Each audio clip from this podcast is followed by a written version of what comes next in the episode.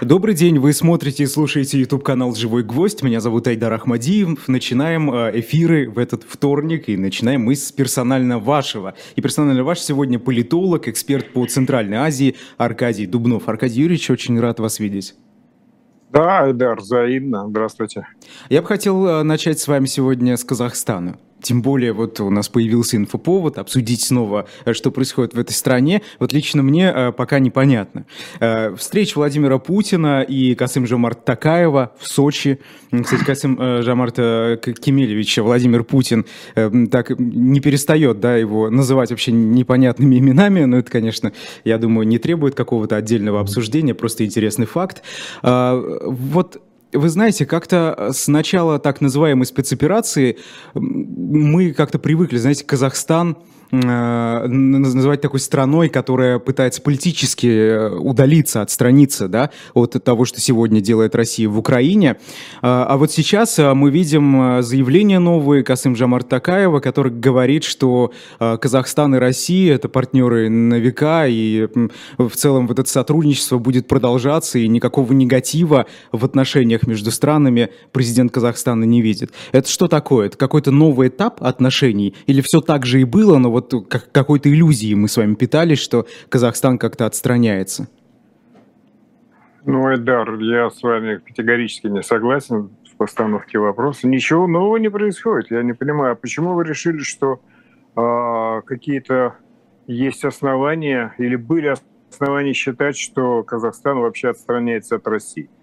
Э, если мы э, ссылаемся на обмен резкими, так сказать, э, ну, насыщенными, в общем, истинными отношениями к проблеме, высказываниями Касым Жамарта Такаева на Питерском форуме по поводу квазигосударственных образований э, Донецких республик, которые Казахстан как бы не признает в качестве государственных образований, да, то, в общем, это никак не, в принципе, не ставило под сомнение э, межгосударственные отношения в принципе между Россией и Казахстаном. И то, что сказал на днях э, Касым Жамарт Кемелевич э, в Сочи, в общем, просто констатация очевидного факта.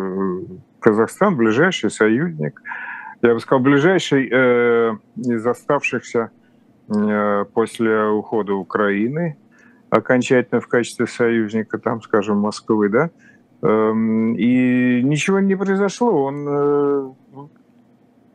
э, сказал ровно столько, сколько нужно было произнести, а, подчеркивая, что вот этот э, политез в отношениях остается, но а, при этом он э, искуснейший дипломат, а, он не повторял больше никаких пассажей, касающихся украинской ситуации. Слово «Украина» вообще публично не звучало а, в этом обмене протокольными выступлениями в Сочи. Впрочем, я уверен, что оно звучало во время личного контакта да, между Путиным и Такаевым. Так что э, он сказал ровно столько, сколько нужно было сказать. Он сказал, что нет никаких оснований для пессимистических э, там, прогнозов в отношении отношения этих э, связей между Казахстаном и Россией. Э, правда, основанием для этого он сказал, что вот делимитирована до границы, там 7,5 тысяч километров, которые объединяет Россию и Казахстан. Все, правда, шутят, что вообще границы всегда разъединяет. Но это не так важно. Короче, все, что сегодня говорится об отношениях России и Казахстана, честно говоря, я не обижайтесь, Айдар, я настолько устал про это говорить, тем более, что встреча в Сочи уже была, а, уже была довольно давно, э, уже пять дней прошло, четыре дня, а, поэтому ничего нового, я вам скажу, принципиально не произошло. Сейчас гораздо Аркадий интереснее. Юрьевич, да, это, а можно, можно я вам возражу, пожалуйста? Вы давайте, говорите, что давайте. ничего совершенно ну, не поменялось. Ну, подождите. Высокопоставленные чиновники э, Казахстана Э, делали да. вполне резкие заявления. И ведь э, наверняка как бы с, с разрешения, да? Это не какая-то самодеятельность. А потом мы помним э, тоже достаточно недавнее высказывание президента Казахстана Такаева о том, что Казахстан готов принять российских бизнесменов, А, и страна должна для этого делать больше, чтобы, потому что это большой экономический потенциал. И тут, а, извините, президент Казахстана приезжает а, сначала в Россию и говорит, ну мы не признаем, в лицо Путину говорит, мы не признаем эти государства.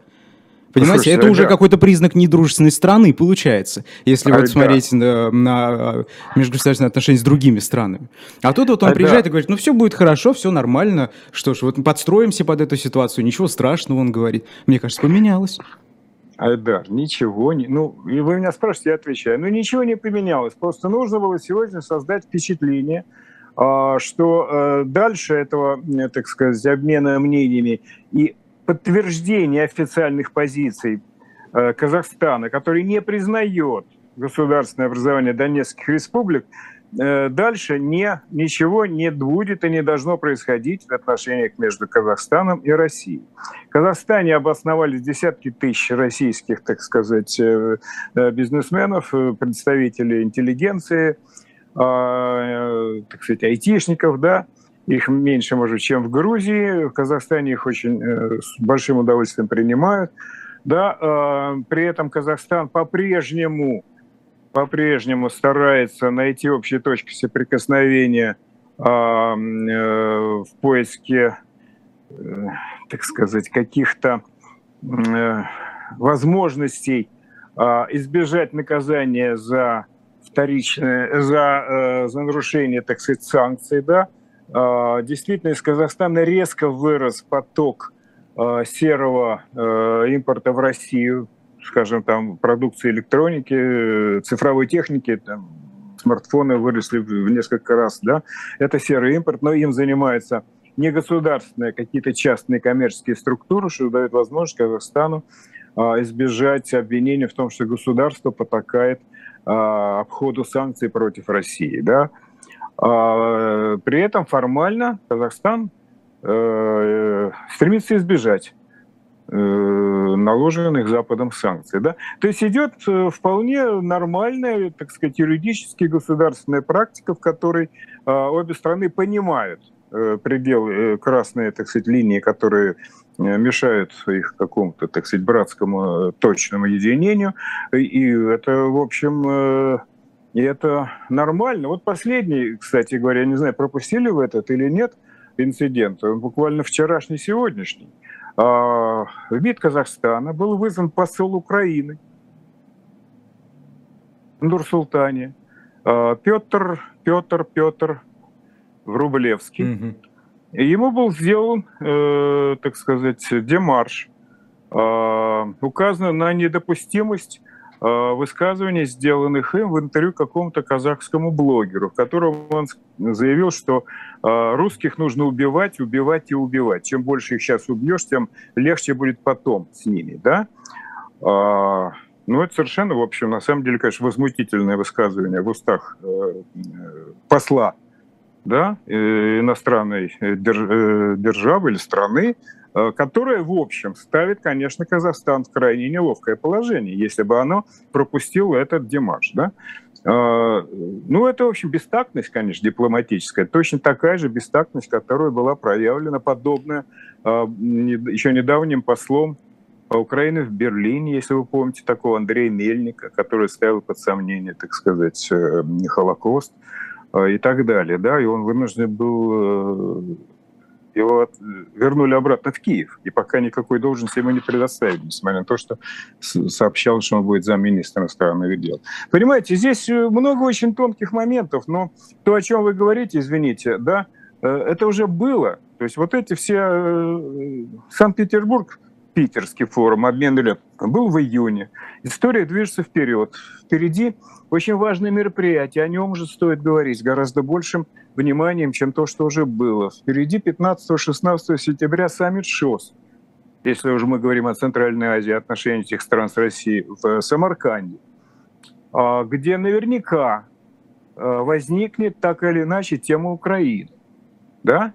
А не просто тема, там, так сказать, э, присоединения новых членов, переводов их там из статуса диалог, э, партнера по диалогу в статус наблюдателя, все это, в общем, э, дипломатическая, так сказать, э, суета. Mm-hmm. А, а вот, вот как, каковы будет... настроения в ШОС? А вот настроения вот такие, что вот, например, вчера Путин а, беседовал с президентом Узбекистана Мерзиёевым, который хозяин этого саммита, обсуждал эту повестку дня. Я не знаю, конечно, о чем он говорил, но вот сегодня а, Путин звонил президенту Таджикистана, Мамале Рахмону тоже на эту тему, обсуждая повестку дня. А, с каждой из этих стран есть свои проблемы, да, и региональные отношения, связанные с Афганистаном, и отношения с Таджикистаном, который недавно а, или вот в эти дни заканчивает проведение военных учений э, с участием Соединенных Штатов, понимаете, да, союзник по ОДКБ, да.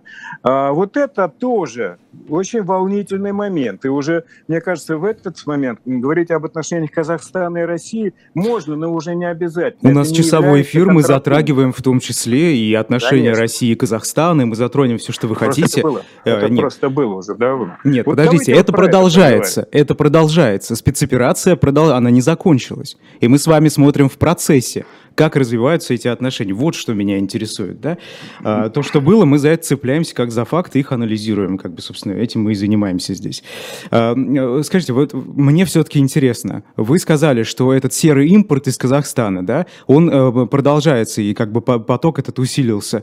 А вот э, страна, в случае, если э, Европа и западные лидеры да, намекнут ей, что вот еще немножечко, и мы на вас тоже санкции повесим руководство Казахстана э, что сделает? Что предпочтет в большей степени? Вот, э, будет больше сотрудничать с Россией, продолжит это делать, да? При этом получит какие-то санкции в ответ. Либо отстраниться от России, не дай бог эти санкции на нас наложат. Вот там позиция какова? Каковы там настроения? Там это где? В Европе или в Казахстане? В Казахстане? Значит, Казахстан страна, которая, э, которая работает, э, как бы вам сказать, вменяемые деловые люди, бизнесмены, которые, э, принцип которых, так сказать, как, меньше можно, э, как можно меньше политики, как можно больше выгоды бизнеса. Да? Поэтому если они видят, что им выгодно использовать а, возможности, предоставляемые казахстанскому бизнесу, частному бизнесу, да, не находящимся под государственным контролем, для того, чтобы а, закупать какую-то продукцию где-нибудь в странах, так сказать, Юго-Востока, и ее э, перепродавать в России, они будут этого делать. И никакой вменяемый, Айдар, европейский политик не станет вмешиваться в эту политику, потому что Европе нужен Казахстан как лидер, э, как страна, которая остается, э, как бы вам сказать, доверенным, э, понятным партнером в этом регионе значит, мира, с тем, чтобы не размениваться на вот такого рода, э, как вам сказать, мелочи. Я говорю цинично, мелочи, потому что это нормально. Казахстан не станет сегодня э, идти в одном, так сказать, э, в одной лодке с Западом, который проводит санкционную политику, в первую очередь, Соединенными Штатами, а с другой стороны – не будет идти с Россией, так сказать, в, абсолютно э, лояльно относясь ко всему, что делается в Москве. А, ну что ж, ну, видимо, вот нам так судьба подсказывает, что пора как-то тему Казахстана оставить в прошлом и устремиться дальше, да, поговорить о том, что дальше происходит. Вы знаете, в одном из э, последних эфиров на «Живом гвозде» вы, э, мы, мы с вами говорили о ситуации в Нагорном Карабахе, об этом продолжающемся а, конфликте. Послушайте, извините, Айдар, да. Вы знаете, я вам сейчас скажу откровенно. Вот в данный момент ситуация в Нагорном Карабахе нашего слушателя, мне кажется, интересует гораздо меньше, чем то, что происходит уже в течение двух дней э, в нашей стране, а точнее говоря, в Москве. Я не знаю, согласны ли вы со мной или нет. Я полагал, что мы начнем нашу передачу э, с убийства дочери Александра Дугина. А мы начинаем почему-то говорить про Карабах, да, и даже про любимый Казахстан, да. Вот, может быть, давайте несколько слов про это поговорим, потому что, мне кажется, сейчас это э, чрезвычайно важно, волнительно и актуально. Если вы так считаете, пожалуйста. Да, эта тема была, да, естественно, я в списке. Так считаю. Конечно, я, даже, конечно. я даже думаю, что я в этом уверен, понимаете? Потому что в Карабахе сегодня, а, вот именно в эти дни, кроме заявления там, министра иностранных дел Турции в отношении армян, а ничего не происходит. Но мне кажется, э, не будем углубляться вот в эту очень подробную региональную проблематику, а, а поговорим об этом, да, потому что Я не знаю сегодня, так сказать, людей, внимательно наблюдающих за происходящим в нашей стране, которые бы, ну, как бы, в общем, с большим, большим, как бы, напряжением не отнесся к тому, что произошло э, с убийством э, Дарьи Дугиной. Вы знаете, я вот, вы меня не спрашиваете, а я буду отвечать. Хорошо, давайте вот так. Э, значит, когда я узнал об этом, то э, я был, конечно, в шоке. Это было утром 21 числа, если я не ошибаюсь, то есть утром позавчера. И откликаясь на какой-то пост, э, пост, по-моему, Олега Пшеничного, я написал, что первая моя реакция это был, была отцовская реакция.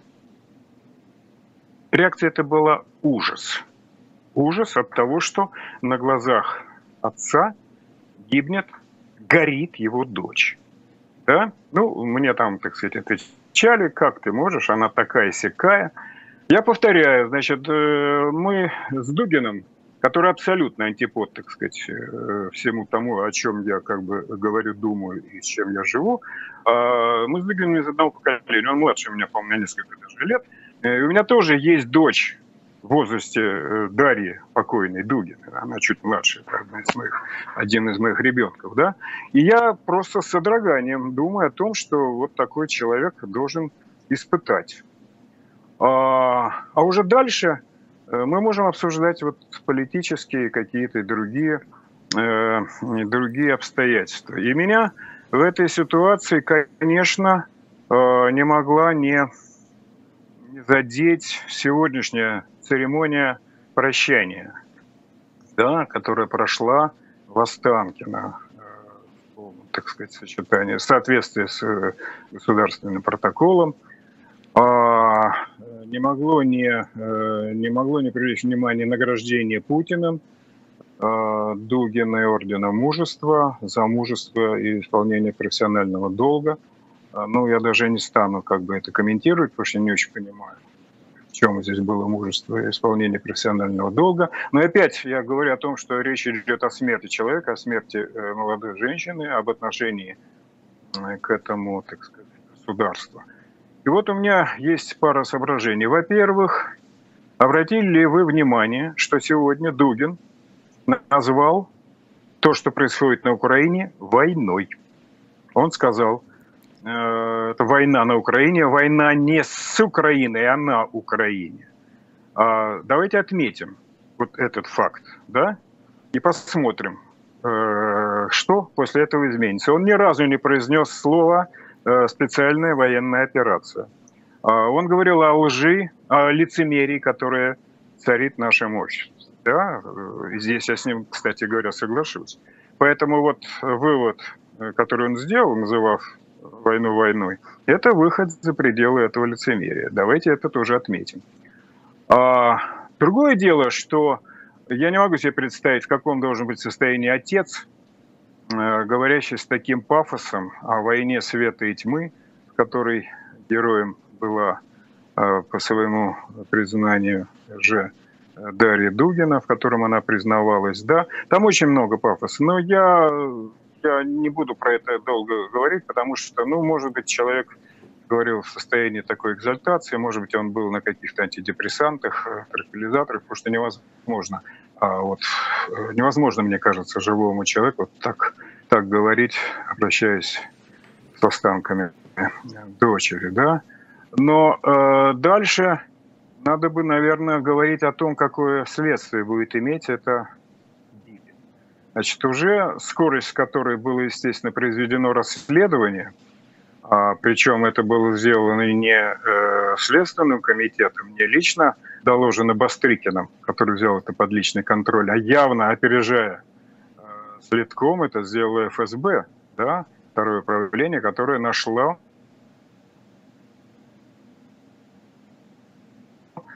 э, как бы вот э, виновника, да, вот эту Вилла э, жила в том доме, снимала социальную квартиру в доме, где жила Дудина.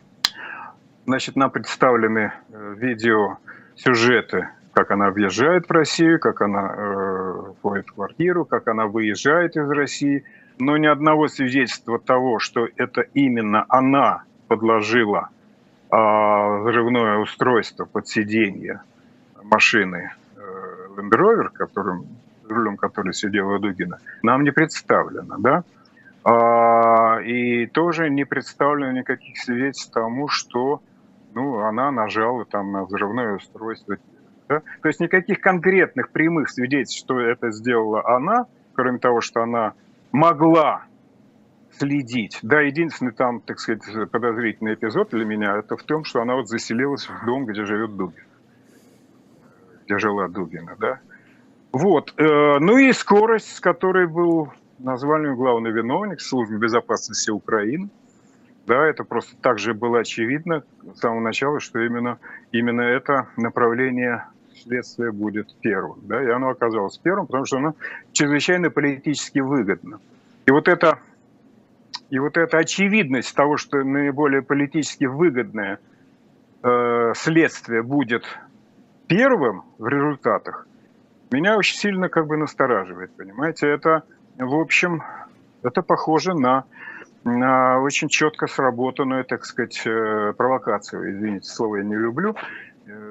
Э, здесь она точно похожа на спецоперацию, потому что она а, хорошо укладывается а, в поиск новых свидетельств и доказательств, что Украина – это государство террористическое, там какое угодно. А, и вот э, в этом ракурсе будет этот вопрос поставлен, разумеется, а, через два дня на заседании Совбеза ООН. Совершенно удивительная, как бы, так сказать, выворот ситуации.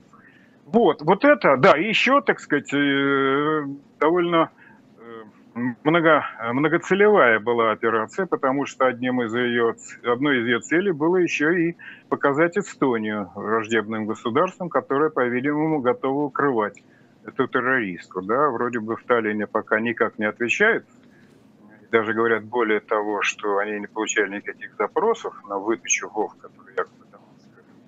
Но тем не менее, да, Эстония тоже в мишени, так сказать, в списке вот этих поддерживающих террористические операции а, людей. Алло. Да, да, Аркадий Алло. Юрьевич, я, я, да, я, я, да. просто, я просто не задаю вопрос, потому что они вам не нравятся, понимаете? А, вы, вы знаете, а, хорошо, раз вот про убийство а, Дарьи Дугиной, у меня была эта тема, я с вами ее хотел обсудить в свою, в, в определенную очередь. Ну хорошо, вы знаете, мне а, интересно, как бы вот то, что произошло, об этом уже говорили сто пятьсот раз разные совершенно эксперты. И вы знаете, мне что интересно, а, на самом деле, мне интересна реакция. А что, извините, извините, я вас перебью, и даже про сегодняшнее выступление Дугина говорили нет, нет, нет, нет, нет, раз. Нет, нет, нет, про, про то, что произошло, то есть вот про основное событие, да, в этой ветке. А, вы знаете, а, мне вот интересна реакция общества, потому что я совершенно разную э, реакцию вижу в комментариях в социальных сетях, которые стараюсь читать, чтобы примерно понять настроение обычных пользователей. И так тоже слушаю людей и разговариваю с ними. И меня э, искренне удивляет, что некоторые из них реагируют на это радостно, на убийство человека, да, на теракт. И они говорят, ну вот и что ж, ну вот, да, да, следствие. И э, меня это очень сильно э, коробит. Я вот э, это это что? Это какое-то последствие э, того, что сегодня происходит э, в нашей жизни? Это э, некая нормализация, что ли, убийства как такового? Почему у вполне адекватных людей, на мой взгляд, адекватных людей, э, возникает вообще мысль, что убийство человека, неважно какого, неважно с каким мнением, это нормальный процесс. Почему некоторые так думают? Вот э, как вы, у вас есть какое-то объяснение этому? Ну, сначала я просто хотел бы уточнить постановку вашего вопроса, Айдар.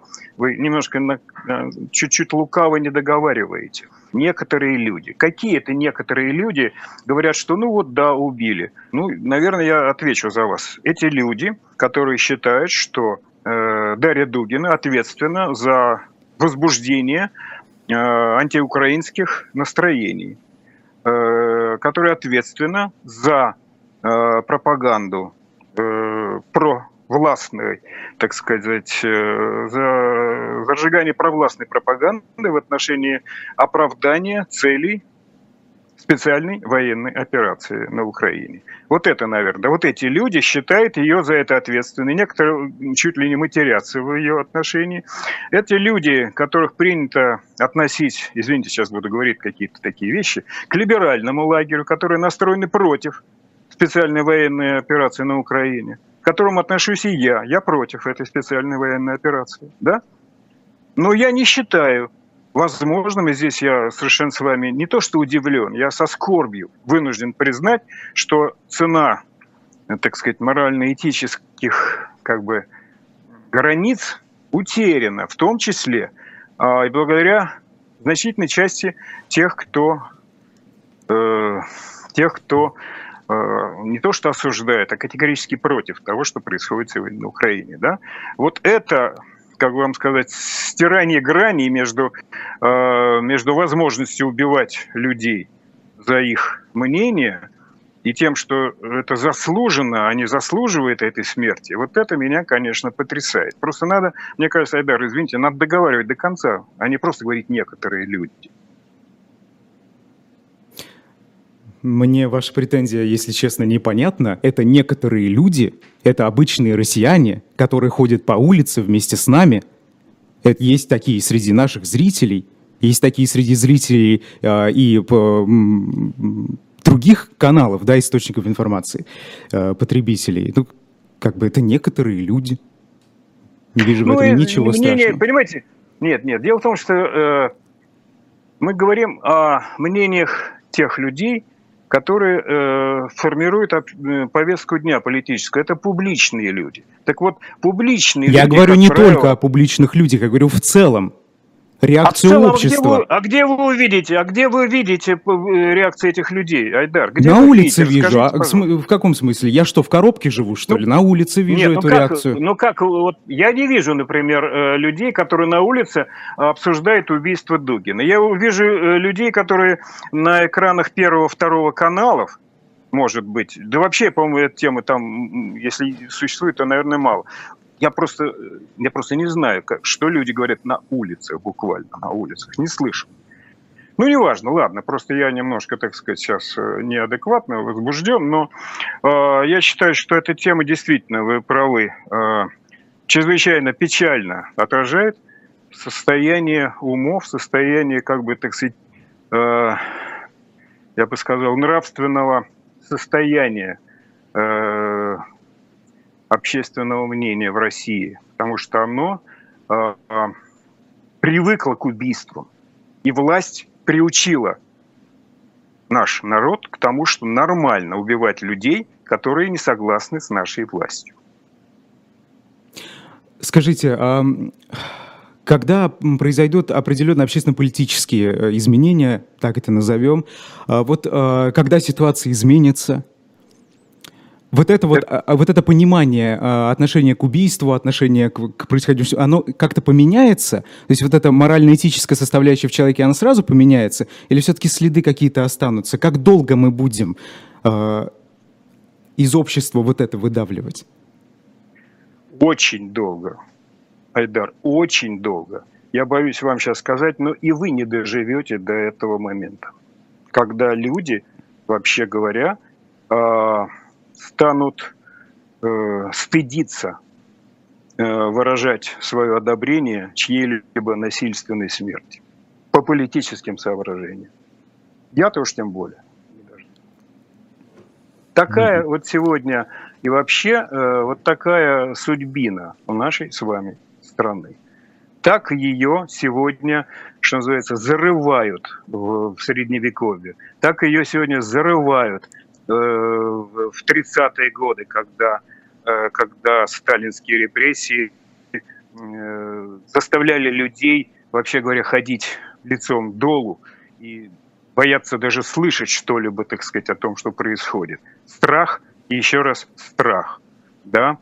Вот 30, мы говорим о 30-х годах прошлого века, правда? А мы сейчас живем в 20-х годах нынешнего века. Ну, скажем, условно говоря, 90 лет – что состояние умов, так сказать, нравственности улучшилось за эти годы? Нет.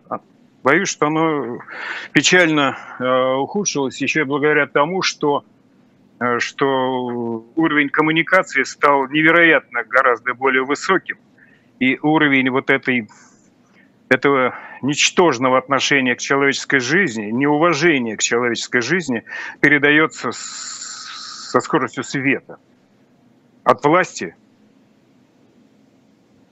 к людям, а от людей к другим людям. И возвращается к власти, которая убеждается в том, что она выражает мнение действительного большинства э, народа. Посмотрите, опросы даже того института социологического, который сегодня э, при моем не очень высоком к нему, так сказать, доверии э, мы, мы видим.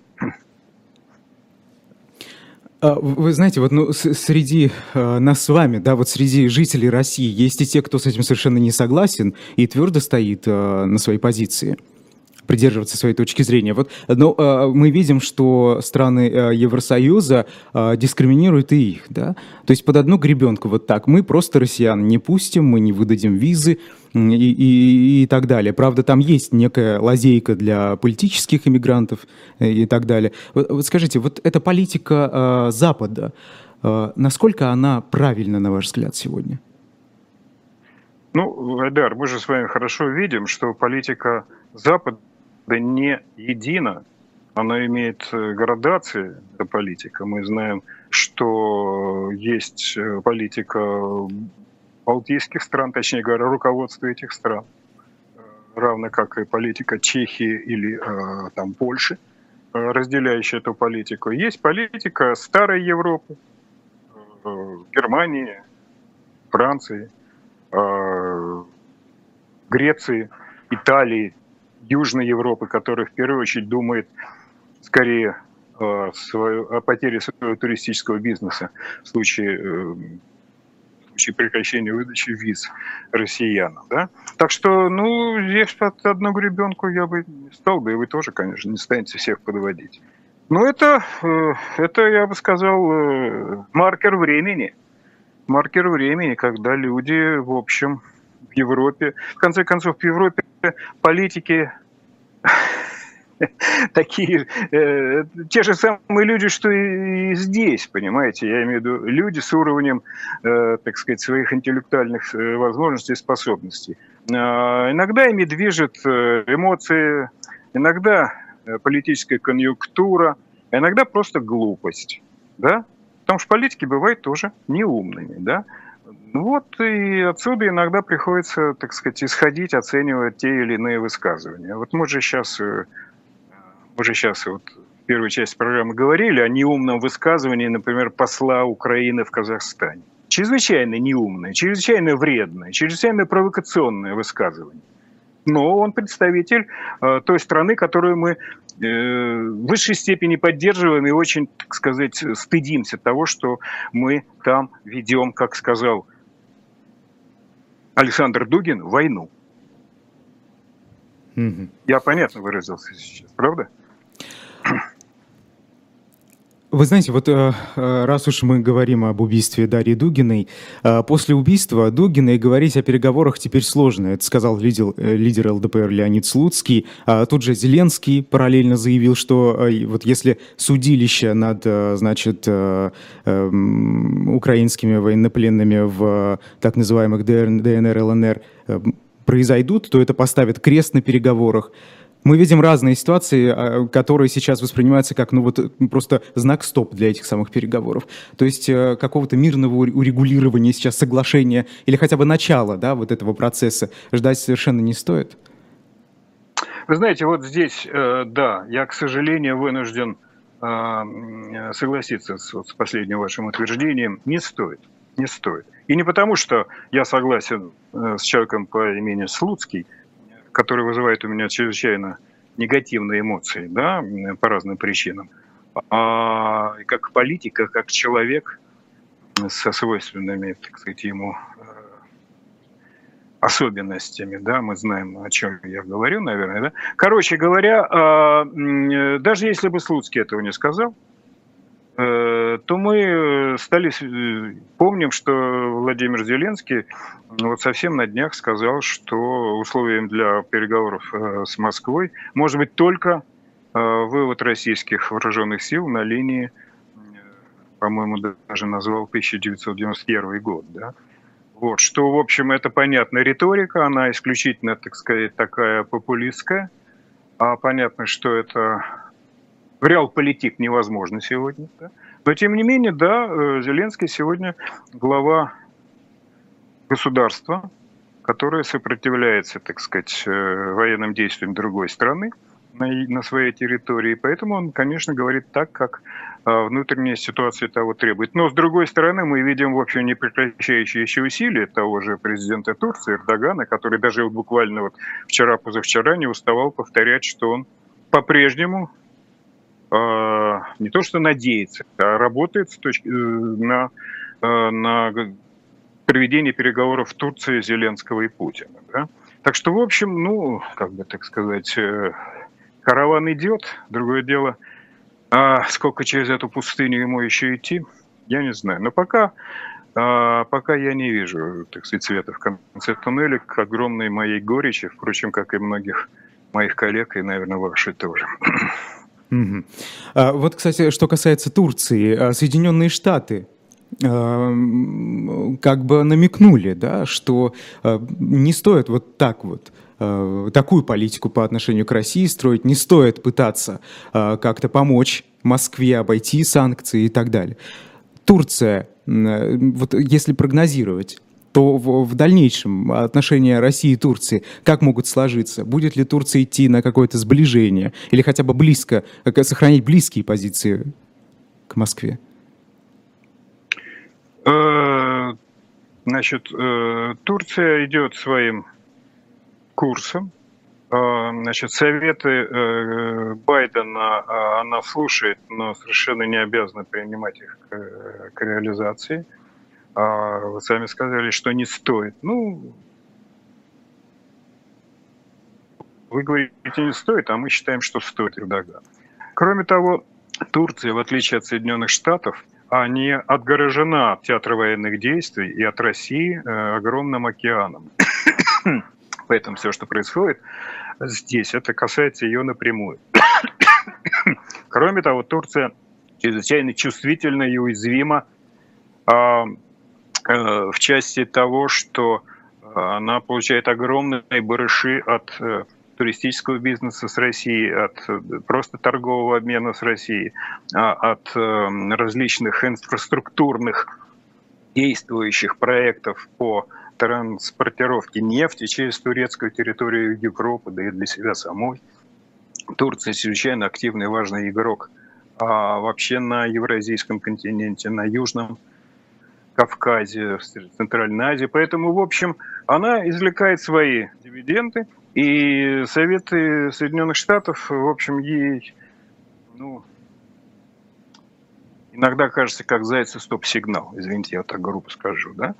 А, вот, поэтому, ну что, ну, Эрдоган чрезвычайно, так сказать, экстравагантный э, автократ, э, если не сказать э, диктатор, да, и в этом смысле у него очень хорошее взаимопонимание с коллегой Путиным. Поэтому, в общем, э, ворон глаз ворон, глаз не выклянет, да, так говорит российская поговорка, русская поговорка, да. Поэтому э, все хорошо. С этой точки зрения у Эрдогана очень много э, шансов быть успешным вот в этой миротворческой деятельности. Угу. вокруг Украины. Просто вот э, статус э, Турции тоже довольно-таки особенный. Это ведь член Североатлантического альянса. И вот наверняка ну. его союзники по этому альянсу, наверное, переживают, да, что э, у Турции вот такая позиция. Не схожая с позицией, с политикой в отношении России э, других э, членов НАТО. Ну, переживает. Но вот Венгрия не очень сильно переживает. Да? Э, понимаете, э, если смотреть на эту точку, на эту ситуацию с другой стороны, Турция таскает каштаны из огня за них, за всех членов НАТО, потому что они а, а, связаны гораздо больше э, зависимостью от Соединенных Штатов, чем, чем Турция, да, в которой, кстати, на территории, еще раз повторю, вы это не сказали, находится одна из крупнейших американских баз за рубежом. Да? И тем не менее, и тем не менее, Турция, которая за последние десятилетия выросла э, в демографическом плане э, чуть ли не на десятки процентов, если не ошибаюсь, ее население сегодня составляет 85 миллионов человек. 85 – это больше половины населения России. Да? Имеет право так или иначе, хорошую или плохую, но свою политику вести, э, независимо от того, что думают у нас. Повторяю, Турция важнейший игрок в Сирии она ведет себя совсем а не как член НАТО, понимаете? На Южном Кавказе она тоже ведет себя совсем не как член НАТО. Она ведет там как, себя как э, главная страна тюркского мира, э, преследующая свои, э, так сказать, э, этнические, конфессиональные, геополитические, региональные интересы. Да? И в этой ситуации она э, в меньшей степени вспоминает о том, что она член. Мир немножко изменился по сравнению с периодом пост э, холодной войны и первых лет после холодной войны. А вот что касается ОДКБ, там Россия всех держит, да, под контролем, в ежовых рукавицах, как говорится. Там не, не такая ситуация, как в НАТО. Все же все э, более очевидно. Ну, в начале, помните, я в начале нашего часа а, упоминала о Таджикистане, да? Страна член ОДКБ, и в то же время вот в эти дни она э, позволяет проводить на своей территории военные, учили, военные учения с участием Соединенных Штатов. Да? Ну, вот это ответ на ваш вопрос. Нет, Россия не держит ежовых рукавицев страны ОДКБ. Про Казахстан мы уже говорили. Угу. Да? Э, про Армению можно говорить, но и так понятно, что Армения вот уже несколько лет чрезвычайно эм, как бы фрустрирует, сейчас пока не могу найти другого выражения, по поводу того, что э, члены ДКБ России так и не оказала ожидаемой армянами поддержки во время войны с Азербайджаном в 2020 году. Mm-hmm. Понимаете, ОДКБ это сегодня довольно, так сказать, такая, я бы сказал, штабная организация, чем реально действующая военная структура, э, значит, защищающая, защищающая своих членов. Там очень много пользы страны ОДКБ находят э, в том, что они могут, ну, например, покупать российское вооружение чуть ли не по на три российским ценам, да, есть еще какие-то другие соображения, но по большому счету я пока не вижу ОДКБ как мощный военно-политический блок, который держит свои ежовых рукавицах Угу. Генсек Организации Объединенных Наций Антонио Гутерриш, э, как раз вот раз мы про Турцию говорили до этого, в Турции а, проинспектировал вывоз украинского зерна, до этого он был в Одессе, а, где тоже посмотрел, как это самое зерно погружают на, на судно. И, вы знаете, ну, там у него были высказывания наподобие, нам нужно э, решить там продовольственный кризис, да, при этом очень важно не только хорошо отвозить зерно, чтобы это вот работало как нужно, как договаривались, но и и э, важно, чтобы российское, российские удобрения, российские продукты питания поступали на мировой рынок. Вот скажите, э, можно ли сейчас сделать какой-то вывод, что Организация Объединенных Наций показала какую-то свою неэффективность в борьбе за сохранение международной безопасности? Не получилось. Вот. А, да я бы тут с вами не согласился немного, Айдар. Я бы сказал, что на э, Наоборот, господин Гутерриш сегодня переживает звездный час своей, так сказать, карьере высокопоставленного международного чиновника, да? А, если бы мы сейчас захотели э, свериться с количеством цитирования имени Гутерриша в мировой прессе, мы бы обнаружили, что э, в общем, он находится, ну, не знаю, в первой десятке, чего никогда не было для генсеков ООН, естественно, да? Он сегодня, можно сказать, фронтмен э, да, вот мировой политики, во всяком случае, в ее публичном выражении. Э, да, э, для него, для его деятельности открылась перспектива, когда он вот заговорил о мировом, угрозе мирового продовольственного кризиса, да, и встречаясь с Путиным, когда он приезжал в Москву, и далее разъезжая по всему миру. То, что у него э, не все как бы получается, это не так важно. Как говорил Ренегат Бернштейн, главное не цель, главное процесс. Вот он занимается этим процессом, в ходе которого он зарабатывает себе большой международный авторитет.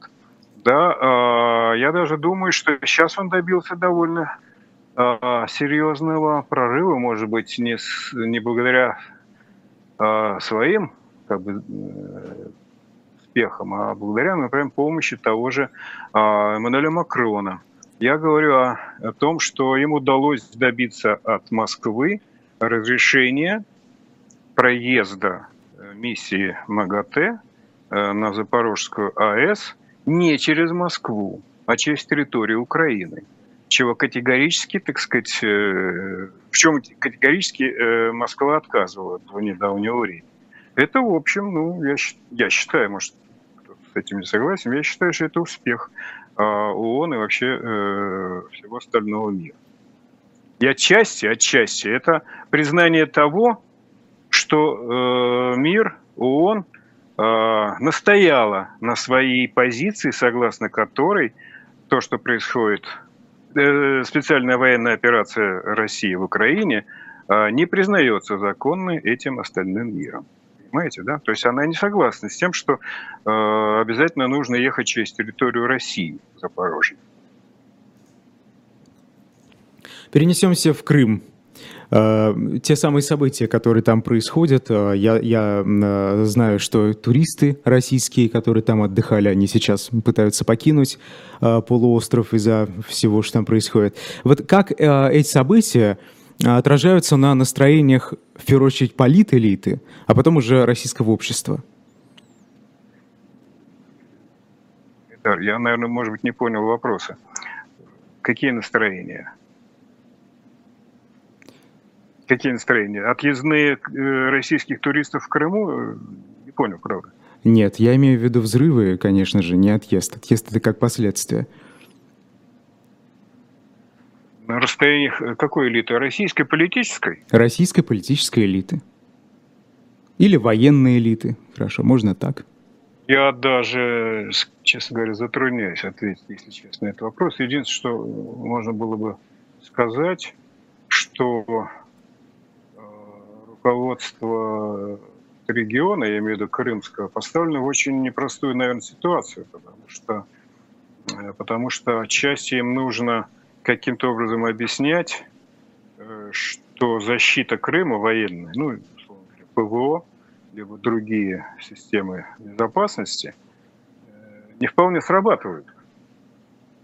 Не вполне срабатывают, да, и в этом, конечно, ответственность не только самого региона, там, скажем, господина Аксенова, там, да, или Развожаева, но и э, центральных властей России да, не сумевших пока обеспечить это. Да. Кроме того, ну да, есть в этом смысле э, большой пропагандистский эффект, который играет на руку, конечно, а, украинской власти, которая показывает, что она, что руки у нее длинные, она может достать э, и до Крыма.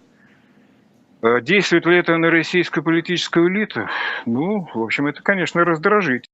Да такой раздражитель. То есть какую-то э, каплю сомнения в эти самые политические ряды вот эти события не вносят? Уверен, сомнения в уверенности, э, в, в, в, не знаю, в, в способности э, российских военных отражать подобные атаки, да? Слушайте, ну вы же никогда не узнаете, что на самом деле думают российские военные. Да. Российские военные, так сказать, должны думать так, как думает тот самый человек по имени Слуцкий. Э, да, э, одна, Россия, одна страна, один вождь, одна победа. Да? Э, то, что приписывается в свое время одному небезызвестному, так сказать, лидеру середины прошлого века в Европе, да, который закончил свою жизнь. А, в подвале Рейхстага, да, э, вот. Э, как они могут по-другому публично к этому вообще относиться? Ни капли сомнений, только вперед. Ну, публично мы с вами знаем, как они будут говорить. А я не публично не знаю. Я не, не знаю публично. Я могу только судить Айдар по э, каким-то, так сказать, по какой-то риторике, либо по действиям каким-то, которые не сопровождаются. Вот, я вас, сами... я вас об этом и спрашиваю. Ну, вот эти, а эти действия, я никаких э, свидетельств этих, этим действиям не вижу. Не знаю, ну, правда, я не знаю, так сказать. Я не очень внимательно, наверное, слежу за то, за тем, как поправляется система э, противовоздушной обороны, например, в Крыму. Хорошо, если не политэлиты, давайте про общественное мнение тогда поговорим. Как это отражается на общественном мнении? Потому что пропаганда, она ведь хоть и тотальна, она не может работать вечно, правильно?